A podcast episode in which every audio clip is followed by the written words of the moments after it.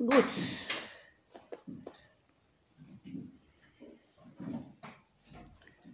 Okay, wir versuchen jetzt mal den zweiten Teil des Kapitels aufzunehmen. Jenny nahm ein Brot, von dem die Marmelade tropfte, in die Hand und hielt es Tiziana hin. Hier, nimm, ich habe genug zu essen mit. Tiziana glotzte das Brot an. Es war offensichtlich ein nettes Angebot von Jenny, doch die Vorstellung, in ein Marmeladenbrot zu beißen, ließ sich schaudern. Nur, wie sollte sie das Jenny erklären? Der Zufall kam ihr zu Hilfe. Hey Jenny, gibst du mir dein Marmeladenbrot? rief Melanie dazwischen. Ich habe einen riesen Kohldampf und mein Brot vergessen. Melanie kam herüber zu Jennys Tisch. Gib ihr nur das Brot. Ich habe heute Morgen gut gefrühstückt, sagte Tiziana zu Jenny und lächelte. Melanie griff gierig nach dem Brot und biss hinein. Mit vollem Mund sagte sie zu Tiziana, Du kannst aber toll dichten. Richtig lustig deine Reime zu dem Gedicht eben. Danke, sagte Tiziana. Sie konnte den Kindern schlecht erzählen, dass es für jede Hexe selbstverständlich war zu reimen, sonst hätte sie ja nicht zaubern können. Kennst du auch ein Gedicht? fragte Jenny. Inzwischen waren immer mehr Kinder zu Tiziana an den Tisch gekommen. Sie waren neugierig auf die neue. Auch Thomas und Karl standen dabei. Tiziana schaute Melanie an, wie sie das Brot aß, wobei immer wieder Tröpfchen Marmelade auf ihre Hose fielen. Dann begann sie. Es war einmal ein Mädchen, das aß ein Brot ganz munter, doch passte es nicht auf, da fiel es ihr herunter. Im gleichen Moment landete das Marmeladenbrot mit der Marmeladenseite zuerst auf Melanies linkem Oberschenkel. Super, sagte Jenny und lachte. Sie sagte es aber zu Melanie. Du bist wirklich ein kleiner Tollpatsch. Die anderen Kinder lachten. Das kam genau an der richtigen Stelle, sagte Karl zu Tiziana. Habt ihr das vorher geprobt? fragte ein anderes Kind.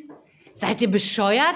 meinte Melanie und rannte zum Waschbecken, wo sie begann, ihre Hose mit einem Papiertuch zu säubern.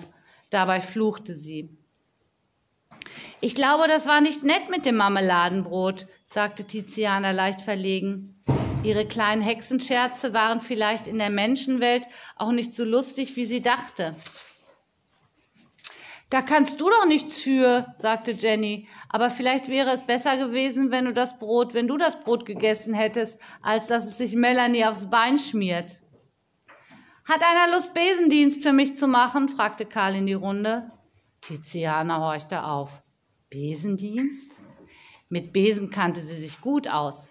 Vielleicht konnte sie sich hier nützlich machen. Ist der Besen kaputt oder was? fragte Tiziana Karl. Der glotzte verblüfft. Ne, wieso? Na, du hast doch vom Besendienst gesprochen, erwiderte Tiziana. Weißt du nicht, was man mit einem Besen macht? fragte Jenny verblüfft. Natürlich weiß ich, was man mit einem Besen macht. Tiziana hatte ihre Stimme erhoben. Meinst du, ich sehe zum ersten Mal einen Besen? Was glaubst du, woher ich komme? Aus dem Wald hast du doch gesagt, meinte ein anderes Kind. Im Wald hat sicher jeder einen Besen, sagte Karl. Alle lachten. Ich habe jedenfalls einen, sagte Tiziana und schaute dabei Thomas ins Gesicht. Der wurde rot. Tja, wir haben nur einen einzigen Besen für die Klasse, sagte Melanie schnippisch die ihre Säuberung am Bein beendet hatte. Auf der Hose war nun ein kreisrunder, nasser Fleck. Also was ist jetzt? Fragte Karl. Willst du meinen Besendienst übernehmen oder nicht? Na schön, sagte Tiziana. Und was soll ich machen? Karl war aufgestanden und hatte den Besen geholt. Jetzt wusste Thomas auch, warum Tiziana am Anfang der Stunde so interessiert in die Ecke geschaut hatte weil dort der Besen stand. Karl zeigte übertrieben deutlich auf den Boden, hob den Zeigefinger, um anzudeuten, Tiziana solle gut aufpassen und begann unter den Tischen zu fegen. Was machst du denn mit dem Besen? schrie Tiziana auf. Alle starrten sie verblüfft an. Was machst du denn mit einem Besen? äffte sie Melanie nach. Vielleicht darauf reiten? Die Kinder brachen in Gelächter aus. Tiziana wollte gerade antworten, als Thomas ihr ins Wort fiel und sagte, Tiziana, ich helfe dir bei deinem ersten Besendienst.